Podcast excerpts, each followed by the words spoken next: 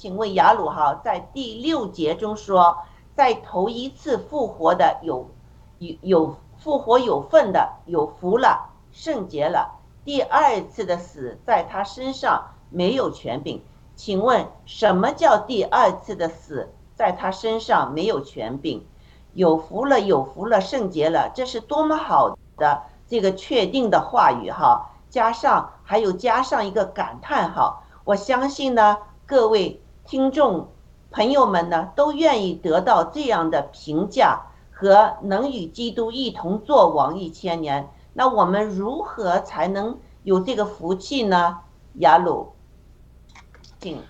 好的，首先，这个到启示录二十章，其实很多圣经的启示啊，它是点到为止，很多没有讲的非常的清楚，所以呢，对于解释这些千禧年啊、后千禧年啊、无千禧年啊，我们一会儿有机会再详细谈啊。这些解释啊，特别是这叫末世论，呃，我们的地方教会就是小群的讲的，它是受到斯可夫和达米影响的，叫呃时代论呐，这是另外一种说法，呃，我们都是太复杂了，一下讲不清楚。那我们就讲个问题，就是什么是头一次复活的有份了，圣洁了，对不对？第二次的死在他们身上没有权柄。他们做神和基督的祭司，要与基督一同做王一千年，所以呢，这里我们要分这两部分来讲。首先讲信徒和非信徒，我们先讲信徒。信徒里面有得胜的信徒和非得胜的信徒，那这里就有个问题了，就是说，那你说哦，连信徒还有等级之分呢？我们不是都借着耶稣基督得救就得救了吗？那还有等级之分吗？他没有等级之分的。我们都不是凭着自己的修行来到神的面前，说我一辈子读的圣经多，我就离神近，这不是这么讲。他不是靠修行，但是呢，凡是在神的造物中，他生命中他有没有等次，这个是一个很有意思的事情，对不对？生命的成熟有没有程度的区别？这也是有，你不能说生命的程度的区别。就是说明我们等级，它不是等级的。我们在神造的程度上，在接着耶稣基督保险平等的来到神面前的地步上，它是没有说有等级的区别的。所以，在美国的这个呃这个呃呃建国的这个所谓价值观里，呃，麦克强生也提到，他特别提到说，我们被创造而平等。不是生而平等，你生而不平等的。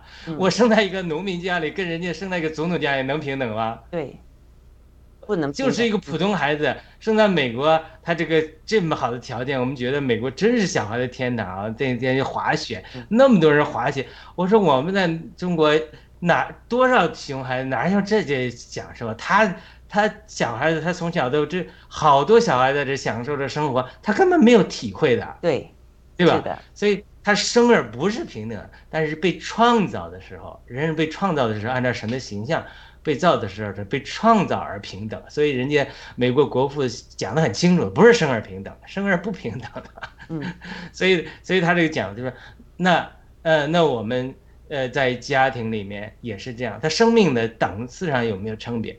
呃，常常他们举这个例子，就是说一个人一生为主服侍。他忠信的，那主会不会称赞他、奖赏他？会不会？圣经中多次讲，说我忠心的仆人。那一个人他一生作恶，临死他那一刻他悔改了，主说可以到乐园里来，没错。但是呢，他是不是就与这个一生得胜的人得到的奖赏是一样的？他是不一样的。所以呢，我们所以从信徒的角度来讲，所以他讲了第六节的。头一次复活的有份呢？难道是所有的基督徒都是在头一次复活有份吗？不是，对啊，这就是一个问题。保罗说：“我我盼望那杰出的复活，对吧？”保罗提到一个词叫“杰出的复活”。那保罗会不会是在头一次复活中有份的杰出的复活？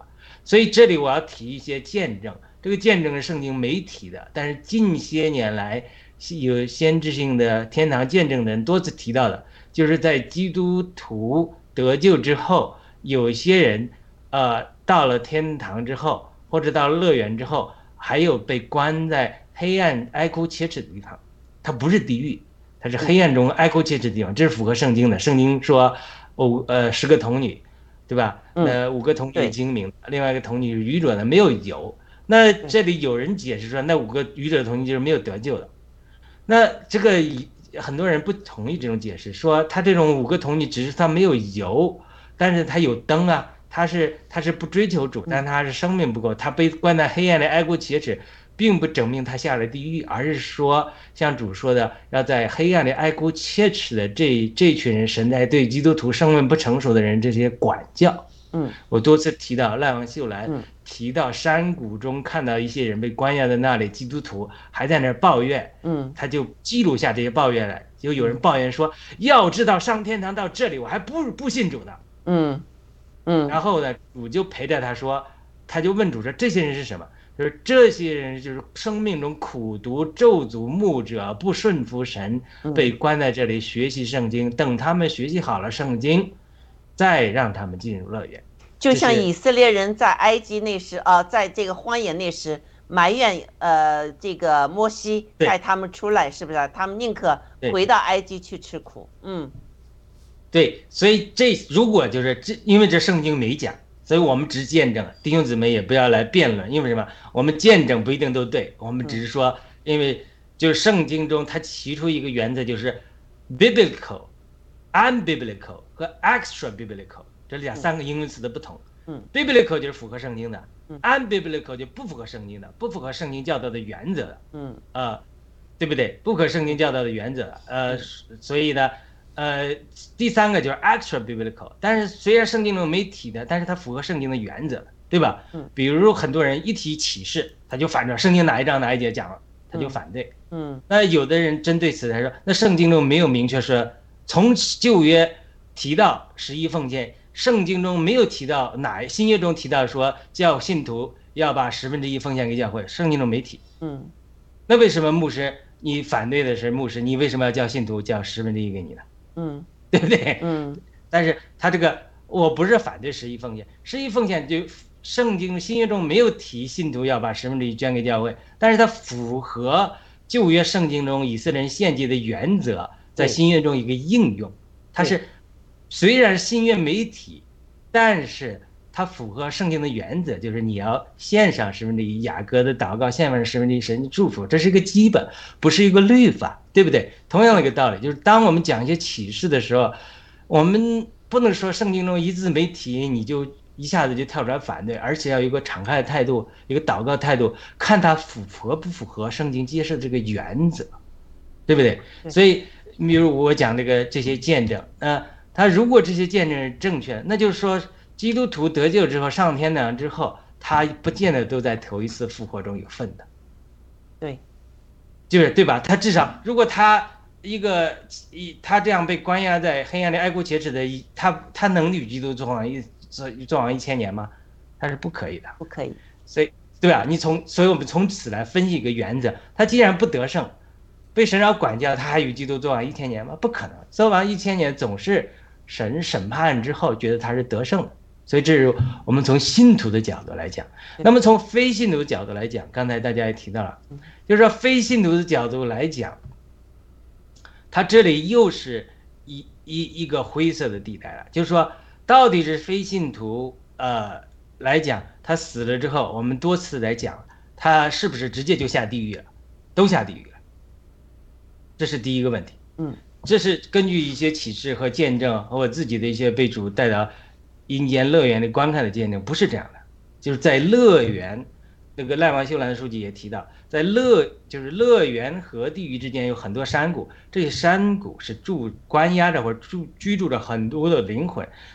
主明确的就是在这个见证告诉他，他问主，主说这些灵住在山谷中的灵魂，将来在宝色大宝座要受到审判，受到审判之后，一些人要下地狱，一些人要进入乐园，这个符合启示录。圣经中白色大宝座的审判，就是那好了，这就是另外一个灰色地带，就是他在白白色大宝座没来之审判之前，比如说呃还有五千年，还有一万年，还有一亿年，这个时间他在那里就是说，是没有机会进行变化了吗？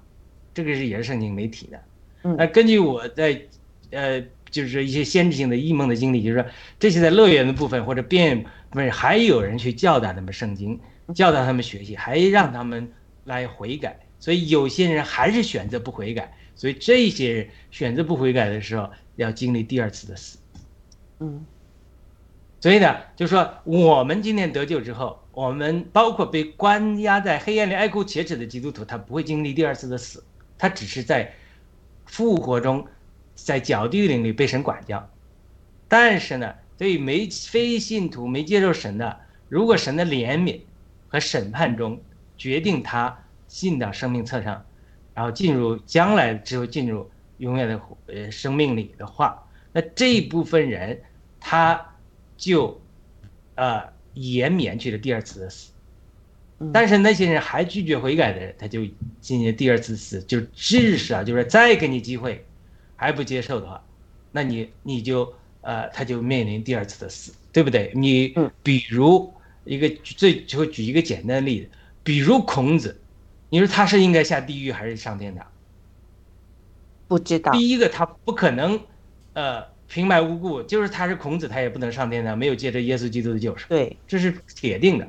对。但是呢，你要让孔子下地狱，这个我觉得也不符合神的性情。你孔子说，我是凭着良心做事啊。我上次讲了罗马书说，凭着良心审判，我凭着道德来做事，我还让中国人凭着道德做事啊。我没有听到福音你不能。因此定我的罪啊，对不对？所以在这个时候，如果孔子听到福音，他接受了福音，假如说还有机会的话啊，这是我们的猜测，那么孔子会不会上天堂？我相信孔子，我个人希望和也祷告，这种我们无数的先祖之中，这种凭着良心做事的人，神会给他们另外一次机会，他们不要受第二次的死的害。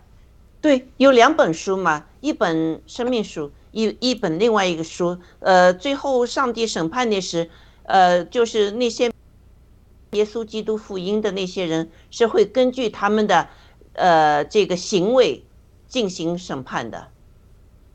对，就是除了他这个行为之外，我个人现在个人的观点认为，他们在阴间里还有人机会来教导他们，他们还会做出选择。当然，这个不是一个呃 doctrine，这是我这个就圣经里面没有这么提，没没有提到的。但是我不是讲我在异梦里带到呃阴间里看到我的亲人，而且他们嗯，对印象看到的。但是这个绝对不是为了辩论，只是说一种呃脑洞嘛，所以也不需要去辩论，一种脑洞。嗯，那好，